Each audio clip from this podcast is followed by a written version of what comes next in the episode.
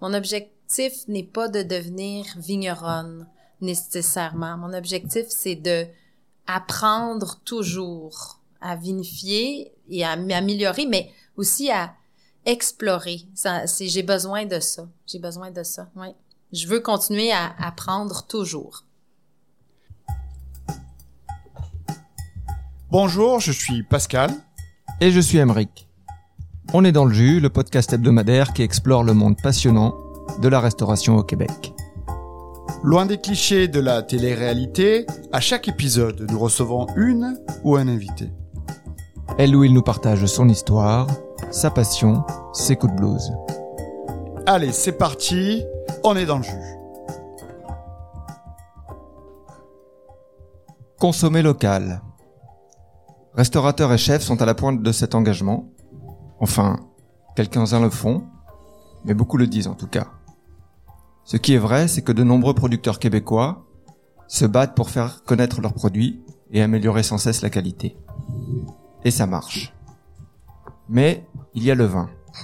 On ne va pas se mentir, la réputation des vins québécois est encore loin de celle de ses cousins d'outre-Atlantique.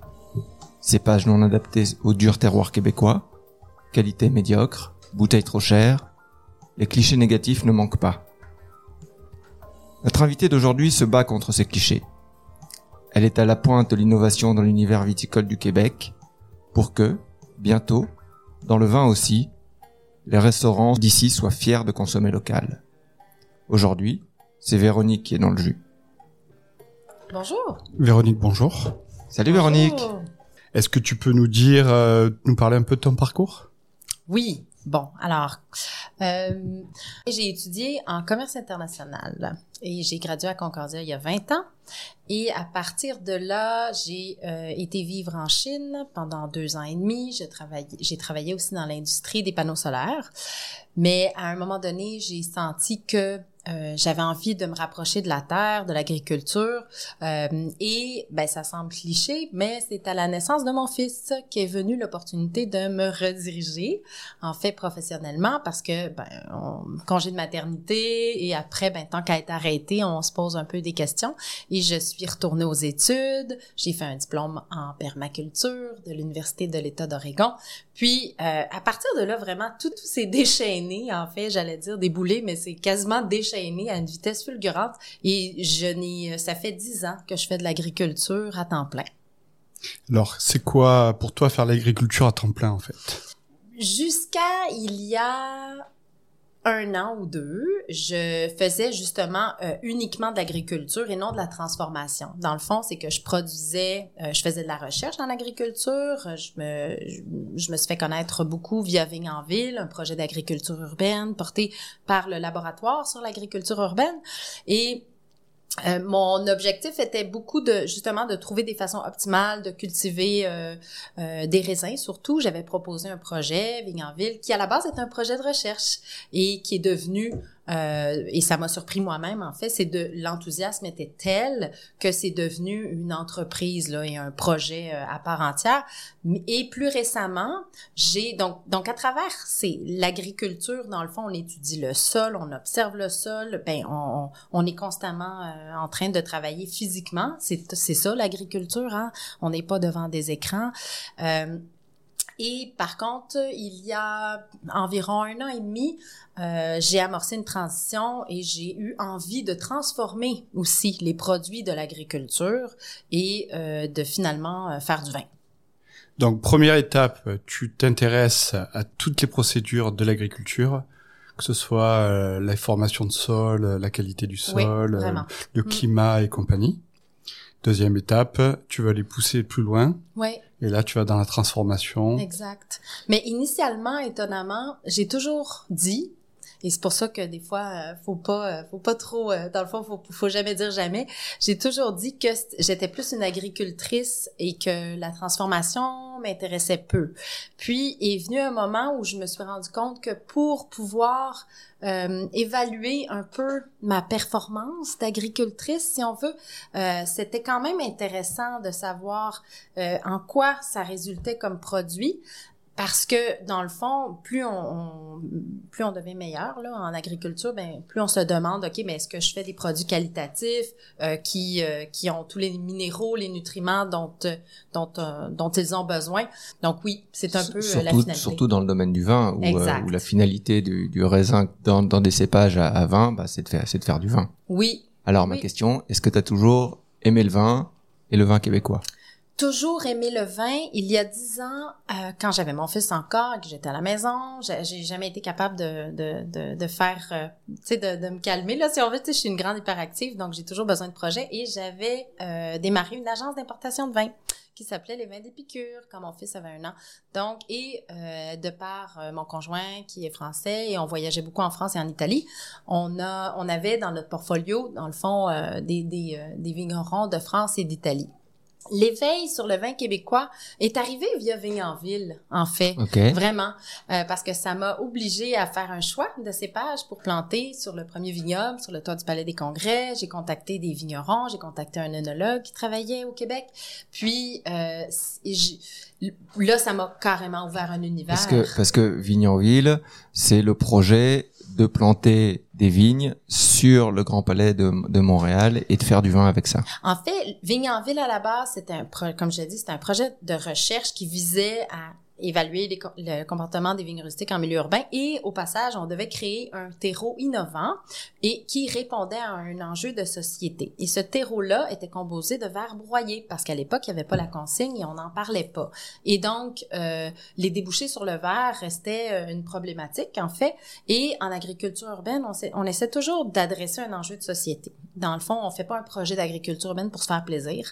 Euh, je me suis fait vraiment plaisir là au passage, mais initialement il fallait vraiment que euh, il y ait un impact sociétal, environnemental. Donc, notre objectif est, euh, ayant vécu en Chine et sachant qu'il y avait une pénurie de sable au niveau mondial, lorsqu'est venu le moment de, de faire le terreau dans lequel les vignes allaient être plantées, ben, il m'apparaissait impossible de, de, de, mettre du sable dans le terreau, donc je devais trouver une alternative et je savais que le verre des bouteilles était en fait de la silice. Lorsqu'on le pulvérise, ça devient de la poudre de silice. Donc, on a utilisé les verres, le verre broyé, la silice pour notre terreau et c'est vraiment ça qui a été percutant, je pense, de Vignanville. Et par la suite, oui, le Palais des Congrès fut le premier euh, vignoble urbain sur toi, mais par la suite, beaucoup d'entreprises ont emboîté le pas, beaucoup d'organismes, et on a eu au total six projets. Donc ça a démarré quand à peu près euh? ça La première vigne a été plantée en 2017. Donc ça fait six ans. Aujourd'hui, vous en êtes où euh, Six ans après, est-ce que vous avez, vous avez réussi à conserver ces pieds-là? Ben justement, dans le fond, le Palais des Congrès, j'y suis retournée il y a trois semaines et euh, pour rencontrer mon ancien patron, le mon directeur de recherche de Vignes Et là, ben moment d'émotion de me rendre compte que oui, les vignes sont en excellent état, les troncs se sont épaissis, euh, on dirait des petits bonsaïs de vignes là. En fait, mais j'ai toujours j'ai toujours su que c'était ça qu'il fallait faire dans le sens que je me disais mais tu sais les les arbres immenses peuvent être cultivés en mode bonsaï pourquoi la vigne ça pourrait pas fonctionner puis je voyais qu'en Italie les gens avaient des vignes en pot aussi hein des des, euh, des pruniers en pot des pêchers en pot. Donc je me suis dit ben il y a pas de raison. Il va y avoir des, des défis mais ça ça doit pouvoir se faire. Donc euh, il y a trois semaines quand j'ai vu que le toit était neuf, magnifique et que les vignes étaient là, ben là clairement c'est ça. Euh, non non c'est c'est c'est fabuleux de savoir que le projet survit en fait. Est-ce que le, le, le raisin est de bonne qualité? Le raisin il y a des, des choses intéressantes? C'est une excellente question je me suis obstinée parce que à la base l'objectif n'était pas de faire du vin. La vigne est une plante euh, ultra écologique, bon parce que elle ne demande pas beaucoup d'eau, ne demande pas beaucoup de fertilisants. Donc euh, l'idée c'était pas de produire évidemment euh, un vin à la base. Hein. Moi je me disais bon si ça survit le temps du projet de recherche pour évaluer le potentiel du terreau, je vais être déjà super heureuse. Mais euh, force était de constater qu'au fil des ans, les vignes survivaient. Et là, il a fallu que je me pose la question, OK, mais qu'est-ce qu'on fait avec ces raisins-là qui finalement sont pas si bons à manger? Euh, tu sais, je veux dire, c'est pas des raisins de table, hein, c'est des raisins de cuve. on a essayé une première année de faire une cuvée.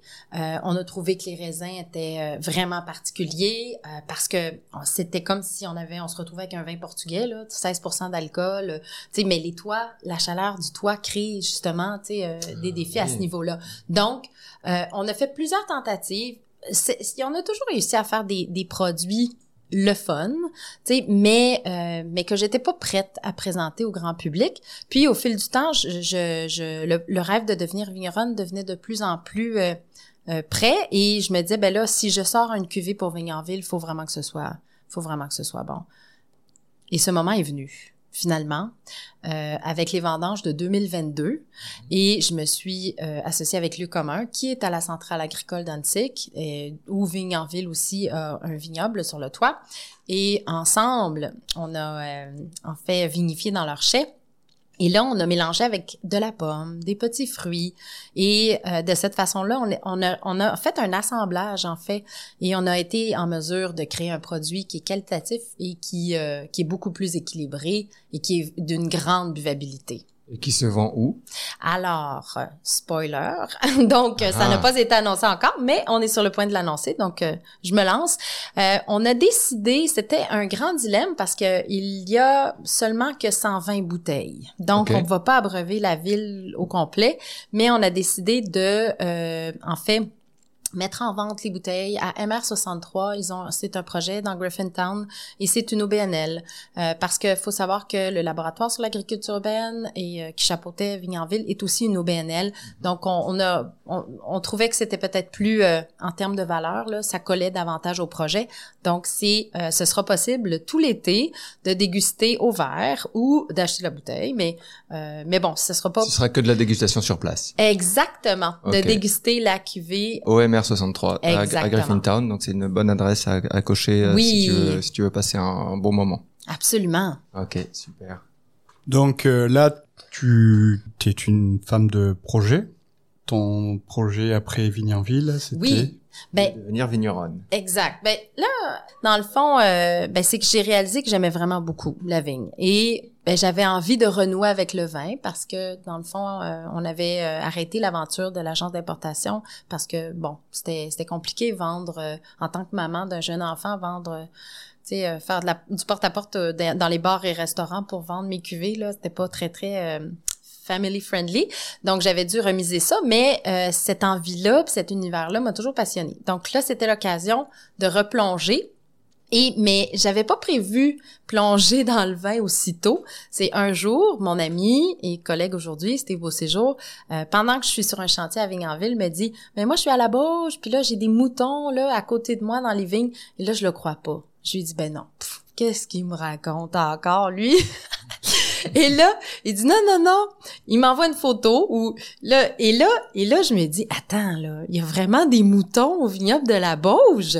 Et parce que bon, moi, mes, mon, mes exemples de, de, de lieux bucoliques euh, de ce type-là, c'est en Europe. Ça peut pas être ici, ce genre de, de vignoble-là. Donc, euh, comme une folle. je prends ma voiture, je, finis le chantier. Là, je devais euh, aller ailleurs. Puis je me dis, c'est bon, je traverse le pont Jacques-Cartier. J'arrive, Steve. Et là, j'arrive, puis je et je vois ce, cet endroit-là. Et je, c'était pendant les vendanges. Et euh, je rencontre aussi Simon de la Beauce, qui est un être extraordinairement charismatique. Tous les gens qui le rencontrent le savent. Donc, euh, il y a une énergie, une pureté, il y a quelque chose de vraiment magique dans ce lieu. Et là, je me rappelle, au retour, en revenant à Montréal, je me fais la réflexion que, oups, on a un problème, là j'ai beaucoup trop aimé ça là. J'ai beaucoup trop aimé ça ce que j'ai vu. T'as reçu la piqûre. oui, et là et là mais qu'est-ce que Vignanville va devenir? Non, mais je me rappelle tout ça dans la voiture parce que là, il était plus question d'une transition dans deux, trois ans. Je me disais non, non, non, non. Là, euh, wow, l'année prochaine, là. Parce qu'il t'a proposé quelque chose ou non, pas encore? pas du tout. Ben non, ben non, pas vite de même. Après, là-bas, je reste un environnement où on accueille beaucoup les gens, les bénévoles, les gens qui ont envie de s'impliquer. C'est dans, le, les cantons de l'Est, hein? Oui, euh, ben en fait, c'est Montérégie, donc c'est à côté de Donham, sur la route des vins, euh, à Brigham. Et euh, oui, à deux pas de l'Estrie, là, en fait, c'est à la limite. Et, euh, et donc, j'ai décidé, j'ai offert à Simon d'aller une journée par semaine à la Bauche pour voir un peu comment ça se passe et tout ça, sans nécessairement, ben plus en termes d'apprenti, là, si on veut. Et euh, c'est cette année vraiment que là, j'y vais, là, j'y suis, là, le, le projet Bauge m'occupe à temps plein.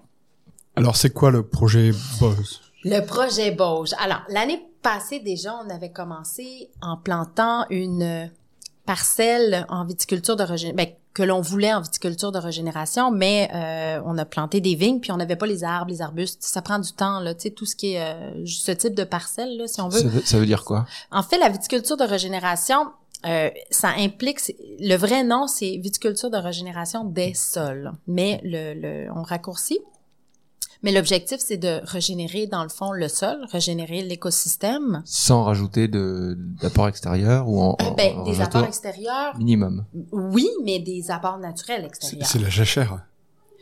Euh, en fait, jachère, c'est ne rien faire. Hein? Laisser en jachère, c'est ne rien faire.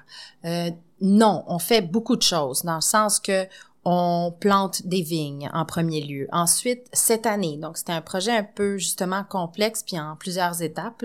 Bon, après, on se dit toujours, l'année dernière, on était sûr qu'on allait un peu tout faire en même temps, mais on on, se- on réalise que non.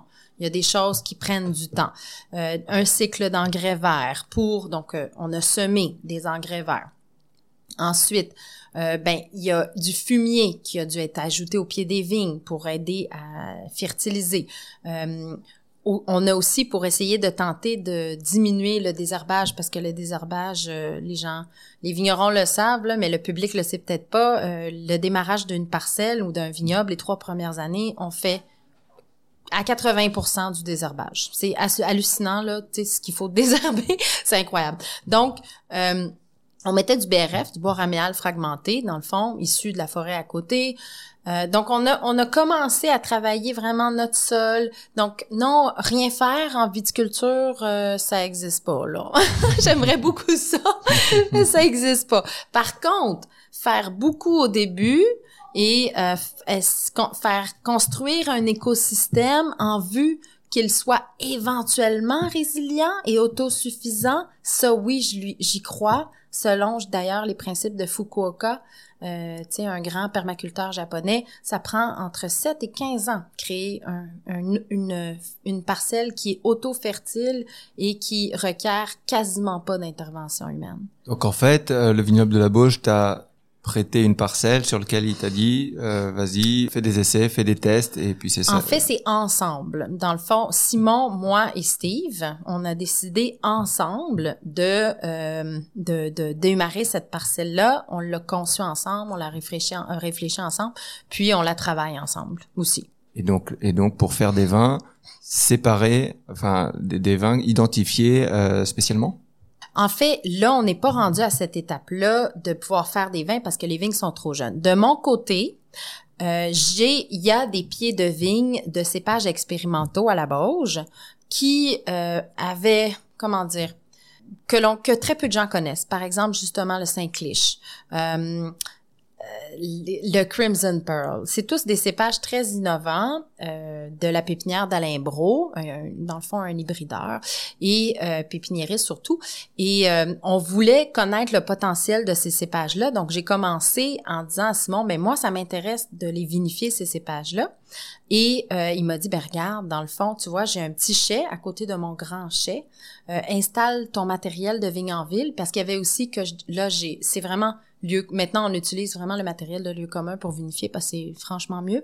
Mais j'avais quand même des, des- un petit peu de matériel intéressant de vigne en ville que j'ai rapatrié à la Bauge pour me faire mon petit labo, euh, mes petites vinifs et tout. Donc, j'ai commencé en l'année dernière, en euh, septembre 2022, à vinifier mes propres cuvées. Et euh, j'ai lancé euh, il y a dix jours le nom de ma gamme de vins, les cuvées de Véronique, au vignoble de la. Bauge. Alors, quand tu ta première cuvée, ça, ça comprend combien de bouteilles euh, C'est quel cépage? Tu, tu en as parlé. C'est un cépage euh, hybride? Exactement. Donc, c'est des cépages résistants nordiques. Euh, on préfère mentionner ce mot-là parce que les gens pensent que l'hybridation, c'est quelque chose d'un peu euh, Génétiquement, génétiquement différent. Et c'est pas du tout le cas. Donc, euh, donc on, bon, c'est surtout... C'est des cé- cépages qui sont hybrides à partir de cépages européens, c'est ça? Oui, initialement, mais qu'on le qu'on recroise aussi entre eux, mais pas, mais il y a une influence européenne dans la génétique, mais c'est à base de Lambrusca, de Riparia. C'est aussi, euh, c'est aussi une façon de renouer avec nos cépages indigènes hyper résistants là. Ouais, c'est ça, parce que l'enjeu, c'est de résister au, terroir québécois. Et d'ailleurs, tu parlais d'Alain Bro. Euh, il y a quelques semaines, quand il y a eu le, le, gel au printemps, il a fait un test. Euh, un, test. Il a laissé des pieds de vigne sans aucune protection pour voir comment il résistait au, au gel. Oui. Des pieds de vigne test. Euh, est-ce que qu'est-ce qu'il y a des résultats sur ça? Excuse-moi, je digresse un peu. Non, c'est pas grave parce que vraiment. Moi, je travaille pour Alain avec Alain Bro aussi pour le mhm. projet, pour un pour documenter en fait. On travaille ensemble. On travaille ensemble. C'est hyper important parce que euh, les pépiniéristes, les plantes partent de chez lui, mais après, euh, il faut lui dire comment ça se comporte. Hein? Faut, faut parce que c'est nous en, fait qui faisons, ben qui parce que par exemple, c'est ça, c'est un travail, un travail qui vient du pépiniériste, en passant par l'agriculteur qui va planter, s'occuper des vignes, en passant par le vinificateur. Pour, pour être, c'est un travail d'équipe. Complètement, parce que un cépage peut être extraordinairement résistant aux maladies, au froid, et être très difficile à vinifier qualitativement. Mm-hmm. Et, euh, et si c'est le cas, c'est possible qu'on décide de ne pas commercialiser ce cépage. On se dise bon ben finalement c'était gentil dans le champ, c'était mignon, mais euh, ça convertit pas dans des bons vins parce que maintenant au Québec on veut on a on veut puis on a un standard maintenant. Ok, on va revenir sur ce point. On va revenir sur ce point parce que c'était le point de mon introduction. D'abord tes, tes bouteilles de ta cuvée, alors comment elles s'appellent? Donc il y en a Étant donné que c'est des essais, donc c'est beaucoup de micro cuvées, donc on dépasse rarement les 200 bouteilles par euh, cuvée. Donc ouais, c'est toujours des très petites cuvées. La cuvée que l'on déguste en ce moment est faite à base de la Crescent, mais c'est un euh, c'est une refermentation sur mort et euh, c'est une piquette et cette cuvée par exemple avait 80 bouteilles. Ok, c'est euh, parce que c'est petit. Faut dire, faut dire que Véronique nous a accueillis avec euh, une petite bouteille euh, délicieuse dans cette journée d'été très très humide, très agréable, un nez de bière bière blanche et moi je, je goûte le, le, cidre un peu fermier, c'est très très agréable, très rafraîchissant avec un taux d'alcool très faible. Tu me disais oui, c'est combien 7 7 donc c'est parfait pour les, fins de journée. Absolument. Pour commencer la, la, la soirée ou prendre un petit apéritif. Bah, merci pour ça. Merci. Euh, pour nous, le, les Français, là, la piquette, c'est du mauvais vin. Donc, tu, tu l'as, pourquoi tu l'as voulu, tu veux l'appeler la piquette? Mais c'est pas moi qui veux, c'est que, en Amérique du Nord, récemment, il y a vraiment eu un, grand enthousiasme pour la piquette, euh, parce que je pense qu'il doit y avoir une source économique euh, dans le fond euh, là-dedans parce que tu sais aux États-Unis faire du vin coûte très très cher hein. et dans le Mort il y a tellement de matière ben la preuve hein, tu sais on le voit là ça goûte euh, on est loin de la d'un mauvais vin on est clairement pas sur du vin parce que c'est beaucoup plus aqueux, c'est moins vineux, mais c'est qualitatif quand même. Donc je pense que aux États-Unis, ils ont ils ont ils sont plus créatifs. Ah, je retire ça. non, c'est pas. Mais je pense qu'ils ont besoin peut-être tout comme nous d'une rentabilité assez rapide sur les projets. Puis, euh, mais après, il vient aussi le côté carrément, tu sais, de, de, de jeter ou de se débarrasser d'une matière première qui a encore à offrir. Euh, et justement, c'est les bières qui ont commencé à referment, à fermenter dans le fond ou à faire vieillir sur des morts de, euh, de raisins. Les cidres aussi font ça aujourd'hui. Donc, clairement, il y a, des qualités dans ces fameuses pots. Et euh, donc, la piquette, pourquoi? Ben, le marché aussi demande des boissons alcoolisées plus faibles parce que, dans le fond, avec les changements climatiques, on se retrouve rapidement avec des vins à 14 donc là, franchement, la piquette offre euh, justement plus de fraîcheur, mais c'est aussi une façon euh, parce que la refermentation des, des, du mort, c'est une chose, mais généralement, les Américains, et même ici au Québec, dans le fond, ils vont ajouter des végétaux, ils vont ajouter des arômes. Euh, c'est un peu comme le gin. C'est comme, c'est, c'est un tableau qui ne, qui ne demande qu'à être, dans le fond, peint. Donc, c'est vraiment intéressant. On peut, par exemple, dans une piquette, ajouter des, un petit peu de mélisse. Moi, par exemple, justement, la semaine dernière, j'ai fait une récolte de fleurs de sureau. Et j'ai bien l'intention, dans ma nouvelle piquette blanche, d'essayer une version avec un côté un peu plus floral, mais de sureau. Euh, dans les piquettes que j'ai dégustées, qui étaient franchement intéressantes, il y avait aussi parfois avec certains types de piments, euh, très fruités, mais on sentait une certaine chaleur sans que ça brûle. C'est des boissons, il faut vraiment le voir comme euh, des boissons créatives puis euh, qui se boit l'été. Puis en ce moment, dans les bières, dans les cidres, puis dans les seltzers, il y a, y a, tellement de créativité. Pourquoi que dans le vin, on le ferait pas? C'est ça, c'est euh, ce que j'allais dire. Là, les brasseurs se font plaisir dans les, dans les bières en ajoutant des, des, des arômes, des fruits, euh, des fleurs. Et donc ça, c'est le, le, la piquette est un peu moins noble, entre gros guillemets, que le vin traditionnel et donc tu peux tu peux t'amuser avec ça. Donc, donc, juste pour les gens qui savent pas, comme moi apparemment, parce que la piquette, c'est une façon de faire du vin, c'est une technique. En fait, c'est une refermentation des mares. Donc, euh, c'est en anglais, le mot en anglais est fabuleux. Euh, c'est second press wine. Ça veut tout dire. C'est un vin de seconde presse. C'est ça. Donc, tu as fait le vin, euh, tu presses le, tu presses le raisin, tu prends le jus pour le vin normal. Il reste les peaux euh, les, les, les grappes, les, les, les, tiges et tout ça, ça, ça c'est le, ça c'est le marc. Tu rajoutes de l'eau. Exact.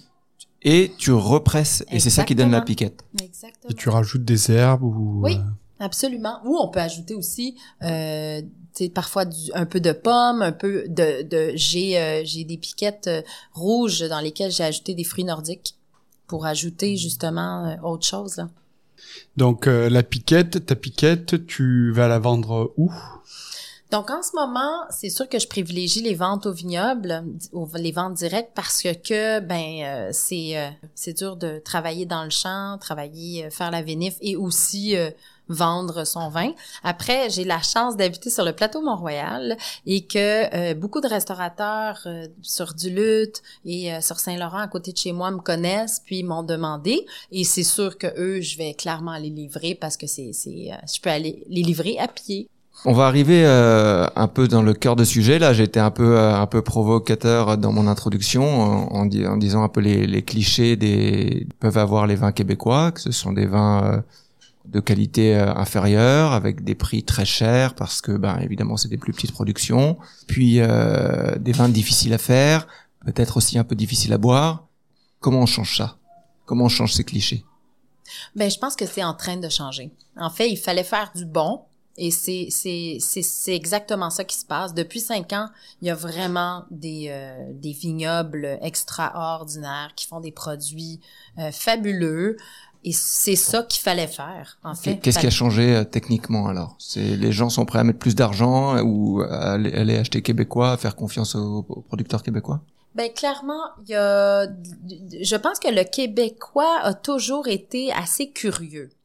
Et euh, lorsqu'il a réalisé ma petite hypothèse, hein, ici là, en tout cas, je parle pour moi en fait. Je vais parler de moi mm-hmm. parce que quand j'ai réalisé qu'il y avait des vins québécois qui me plaisaient vraiment beaucoup, euh, oui, c'était un peu plus cher le coût initial, mais après, j'ai senti qu'il y avait un nouvel univers qui s'ouvrait pour moi.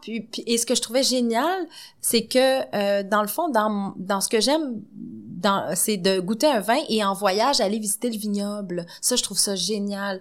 Mais et on faisait souvent ça quand on allait en France et en Italie. Et là, je me suis rendu compte que ok, je peux acheter un vin québécois dans une épicerie ou euh, euh, même goûter un vin québécois au restaurant et je peux carrément, si ça me tente, aller voir le site web, voir s'il y a des visites, euh, découvrir l'univers en vrai. Et là, je me suis rendu compte, c'est ça qu'il y avait plein de vignobles qui travaillaient vraiment bien et qui offraient, tu sais, euh, un univers aussi intéressant et aussi captivant que ceux en Europe.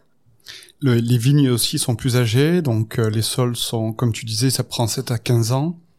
Potentiellement, mais c'est, je dois dire que mon expérience personnelle avec des vignes très jeunes, je pense que le, le savoir-faire du vigneron euh, a beaucoup plus d'importance. Là, les Français m'aimeraient pas, mais euh, je pense vraiment que des vignes de trois ans peuvent donner un vin intéressant. Après, oui, les raisins vont être acides, mais le savoir-faire du vigneron, c'est de justement se rendre compte que oui, mais si les raisins sont très acides, faisons une méthode traditionnelle, faisons un pétillant naturel, faisons pas nécessairement un vin tranquille parce que ça l'acidité va être trop importante.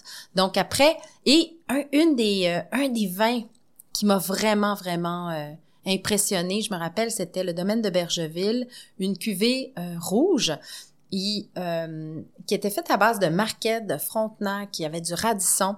Donc vraiment des cépages très très résistants là si on veut au froid et c'est réalisé en méthode traditionnelle, donc ça fait un rouge, des bulles rouges. Et ce produit-là, ben ça reste encore au jour d'aujourd'hui euh, mon un, de mes grands produits là, tu sais, de, du vignoble québécois. Puis je l'amenais en France là, pour justement confondre les euh, sceptiques et dire non non mais regardez ce qu'on est capable de faire. Alors justement, est-ce que tu as déjà travaillé euh, chez des vignerons en France? Non, mais j'ai travaillé avec eux.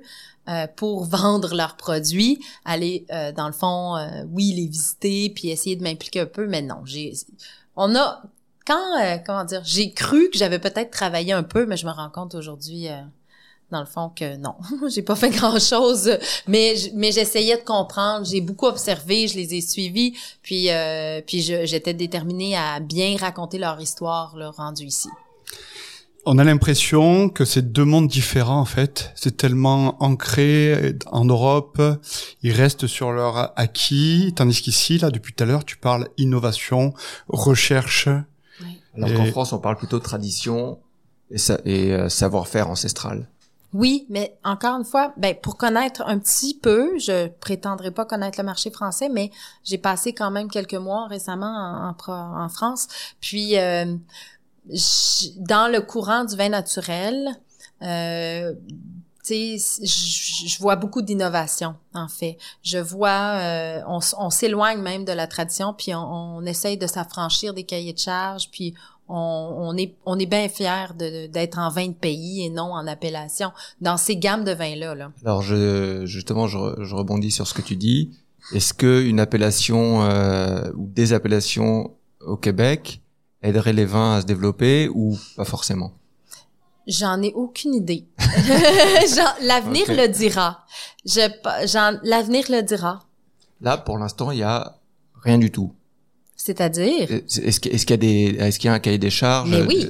Oh mon dieu, mais oui. Il y a euh, alors il y a plusieurs cahiers de charges. Il y a l'IGP.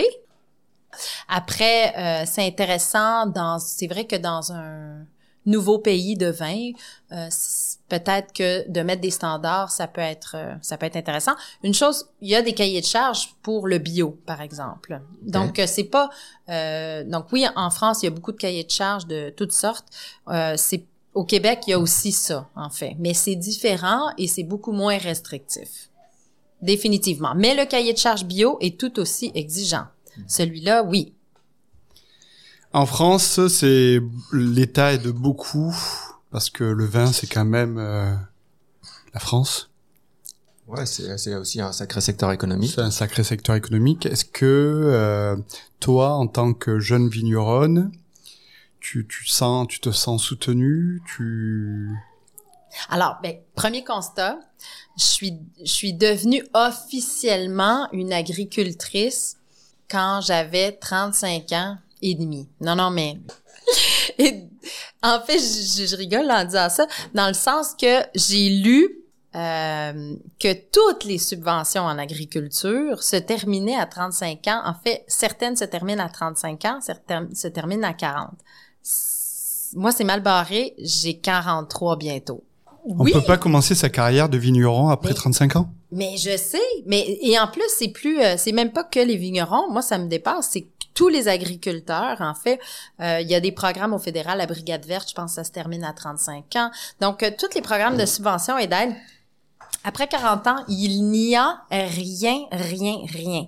Donc bon, ça c'était, ça c'est sûr, c'est les subventions, euh, comment dire, salariales, mais qui sont vraiment précieuses là. D'ailleurs, je le vois, tu sais, les jeunes agriculteurs, ça fait toute la différence. donc, donc, est-ce que je me sens supportée financièrement? Non, pas du tout, pas du tout. Mais heureusement, tu as trouvé des alliés euh, incroyables. Exactement.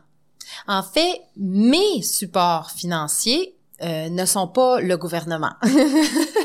en fait, Simon, en me faisant une place chez lui, euh, au vignoble de la Bauge, ça c'est un coup de pouce majeur, là, inespéré. En fait, c'est ça change tout. Ça permet, ça me permet de faire ce métier-là. Euh, sans ça, je ne pourrais pas faire ce métier-là. Euh, donc, euh, donc déjà, ça c'est fabuleux, absolument. Alors, c'est quoi votre vision pour ce projet? Pour ce projet, on espère en fait apporter la biodiversité dans le verre. Et on, parce qu'on sait que c'est difficile de convaincre les gens de planter des arbres fruitiers, de planter des arbres dans une parcelle de viticulture, euh, parce que les gens se disent, oui, mais attends, économiquement, euh, ça fait pas de sens, va falloir que je fasse combien de traitements différents? Euh, donc, évidemment, on a essayé aussi de s'assurer que ce soit des végétaux on, ne pourra pas faire 12 traitements phytosanitaires personnalisés. Là. Il va falloir trouver euh, un terrain d'entente pour tous ces végétaux-là. Euh, parce que il faut savoir, hein, même en bio et même euh, dans n'importe quoi, il faut toujours s'occuper de ces vignes. On peut pas laisser les choses aller. ce sont évidemment des traitements phytosanitaires bio, plus que bio souvent, mais on a planté énormément, ben, on a planté une grande diversité et un grand nombre de, d'arbustes et d'arbres fruitiers. Euh, l'argousier, le framboisier, le camérisier, le cassissier, le prunier, euh, les, le cerisier. C'est vraiment, euh, j'en oublie, c'est sûr, j'en oublie. Et ça, vous les plantez à côté des vignes? Absolument. Les deux. Dans un but de, de récolte? Oui, exact. Parce que euh, on pense que c'est pour ça que je, mes projets de piquette et de co-fermentation à, ce, à, petite échelle sont pour moi très importants.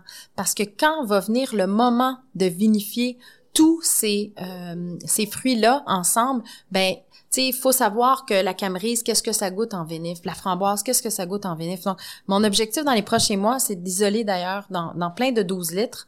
Donc ça, ça va être un, un pas pire défi parce que les petites vénifs, c'est pas ce qu'il y a de plus facile, là, mais j'ai l'habitude avec Vignanville, j'ai un bon entraînement. Donc, on va faire, par exemple, oups, un 12 litres de camerise seulement, un 12 litres de framboise seulement, un 12 litres de cassier, voir qu'est-ce que ça goûte séparé puis qu'est-ce que ça goûte ensemble, vinifié, pour justement qu'on se prépare à faire nos assemblages. Et l'objectif de tout ça, c'est d'encourager les gens de, de faire la démonstration qu'économiquement, c'est intéressant la polyculture et la biodiversité. Parce que souvent, les gens, on, on, mentionne polyculture, biodiversité, les gens disent, oh non, non, ça va me coûter cher, je ferai pas d'argent. Euh, ça va être compliqué à mettre Ça va être compliqué. Euh, c'est vrai que c'est pas simple, mais euh, Simon est rendu à un stade de, dans le fond, ça fait 31 ans, je pense, ou 30 ans qu'il fait ce métier-là. Donc lui, lui, il a, il a le, le, temps, l'énergie, l'espace pour pouvoir, dans le fond, faire ces essais-là. Puis son souhait à lui, c'est vraiment de partager par la suite les résultats aux autres vignerons. Juste pour une clarification, tu, tu vous, vous faites une culture d'arbres vous vinifiez ces fruits-là ou vous en faites juste du, du fruit, du jus? Non, non, on va vinifier. Alors, qu'est-ce que tu veux dire par ça? D'accord. Parce que, en fait, un jus, mettons, de camerise de 750 millilitres, est-ce que tu le payerais 30 dollars? Je ne pense pas. non, moi non. non, exact. Après, un vin, OK, ou un petit vin de fruits, qui a aussi, dans le fond de la camerise, de la framboise, une base de raisin, euh, de frontenac ou... Euh, là, ça se peut que tu décides par curiosité et par euh, enthousiasme, parce que parce que notre objectif, c'est que ce soit bon, hein, aussi, là. Mais là, ça se peut beaucoup plus que tu l'achètes, ce produit-là. Absolument. Donc, je, excuse-moi, je reviens un petit peu sur ma question je comprends que je, suis plus intéressé à acheter. Je suis toujours plus intéressé quand il y a l'alcool, forcément. Mais quel est le process? Ah oui, qu'est-ce que tu veux faire avec question. Ben, il y a deux façons de procéder pour vinifier des fruits. Soit qu'on les vinifie, alors c'est pas tous les fruits qui ont des levures euh, indigènes euh, en grande quantité suffisante. D'ailleurs, le raisin c'est le fruit qui a le plus de levures indigènes sur la peau. Euh, les pommes aussi, c'est relativement facile à fermenter. par exemple, j'ai déjà essayé de fermenter des canneberges quasiment seul, avec un peu de framboise et tout ça. C'était horrible, catastrophique, parce que en fait, trop d'acidité, donc il n'y a aucune fermentation qui démarre réellement. Donc là, c'est ça. L'idée, c'est quand même d'aller toujours avec une dominante de raisin pour assurer des fermentations euh, naturelles et suffisantes pour, pour que justement le jus de fruits se vinifie. Donc, tu, vas, tu, vas, vinifier tes fruits avec du raisin. Absolument, ça va être des co-fermentations. Oui, je suppose, je suis un peu dans la technique là, mais je suppose que quand tu vinifies du raisin, ça, ça prend pas le même temps. La fermentation n'est pas la même que quand tu vinifies du un autre fruit comme la question. Quand je excellente question, j'ai vinifié pour la première fois de la pomme en septembre 2022. Puis euh, mais par accident. Hein. Beaucoup de choses arrivent par accident. Donc euh, et euh, et j'avais pas, j'ai jamais eu de cours là. Autant j'ai eu un cours euh, maintenant assez extensif là sur la vigne et la vinification, autant sur la pomme j'avais zéro information. Je me suis un peu dit bon ben on va faire un peu comme c'était du raisin. Et rapidement, je me suis rendu compte que c'était premièrement c'était très long. C'était les fermentations de la pomme sont extrêmement longues parce que justement en fait moins il y a de sucre moins les fermentations sont rapides et vives. Donc, la fermentation de la pomme, c'est ça, ça n'a rien à voir. Et donc, les petits fruits nordiques, c'est un peu la même chose. Il y a très peu de sucre. Donc, c'est pour ça qu'on gagne quand même à, à assembler. À t'écouter, on a l'impression que tu as beaucoup de fun à faire ton métier. C'est vraiment ça. C'est vraiment ça. Je, mon objectif n'est pas de devenir. J'ai réalisé récemment, en fait. Mon objectif n'est pas de devenir vigneronne nécessairement. Mon objectif, c'est de apprendre toujours à vinifier et à m'améliorer, mais aussi à explorer. J'ai besoin de ça. J'ai besoin de ça. Oui. Je veux continuer à apprendre toujours. Donc euh, maintenant, ton, je reviens sur le, le futur de tes, de tes des vignes sur lesquelles tu es en train de travailler. C'est à peu près combien de bouteilles que tu penses que ça va faire une fois que ça va être à maturité? Alors ça, c'est un calcul très difficile à faire parce que en polyculture, là, on mélange justement, il y a plein de fruits qu'on connaît pas. Il y a, il personne que, ben, sûrement qu'il y a quelqu'un qui doit vinifier la framboise au Québec, mais tu sais, j'ai pas ces données-là, en fait. Euh, et dès qu'on mélange, on fait des comacérations, là, je, les quantités sont très, très, très difficiles à évaluer. Ce que je peux dire, c'est qu'il y a euh, trois quarts d'hectare, l'équivalent de un demi, non, il y a peut-être l'équivalent d'un demi-hectare de vigne. Donc, ce que ça fera, ben, l'autre élément aussi, c'est de la crescent. La crescent, c'est un peu plus long au démarrage, mais euh, exact, c'est le cépage. Donc, c'est un cépage qui est pas comme le Frontenac. Le Frontenac, dès l'année 3, peut avoir une certaine récolte. La Crescent euh, va commencer à donner un certain volume en année 5, puis ça se stabilise en année 7.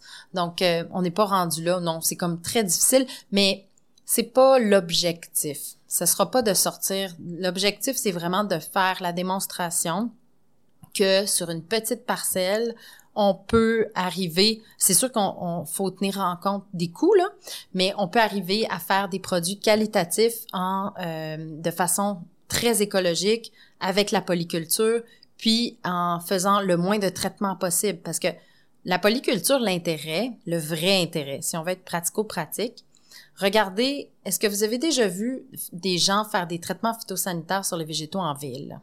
Moi, j'ai jamais vu. Il y a plein de voisins qui ont des vignes dans leur ruelle. Est-ce que leurs vignes deviennent archi malades? Jamais.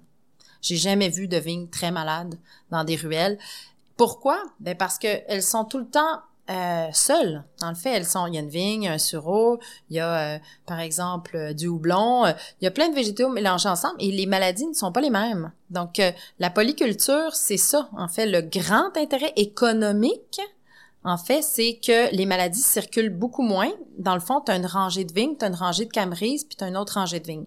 Ben avant que la première rangée de vignes contamine la, deuxième rangée de vignes, ben il faut qu'elle traverse des camerisiers qui, eux, ont pas le même mildiou. Donc, ça crée des barrières naturelles et c'est ça, ça c'est l'argument économique majeur. C'est beaucoup moins de traitements. Puis les traitements, ben il y a personne qui aime faire ça, même quand c'est des traitements euh, gentils. Là, euh, il faut quand même se mettre un gros équipement sur le dos. Euh, il fait chaud, c'est pas intéressant comme tâche là.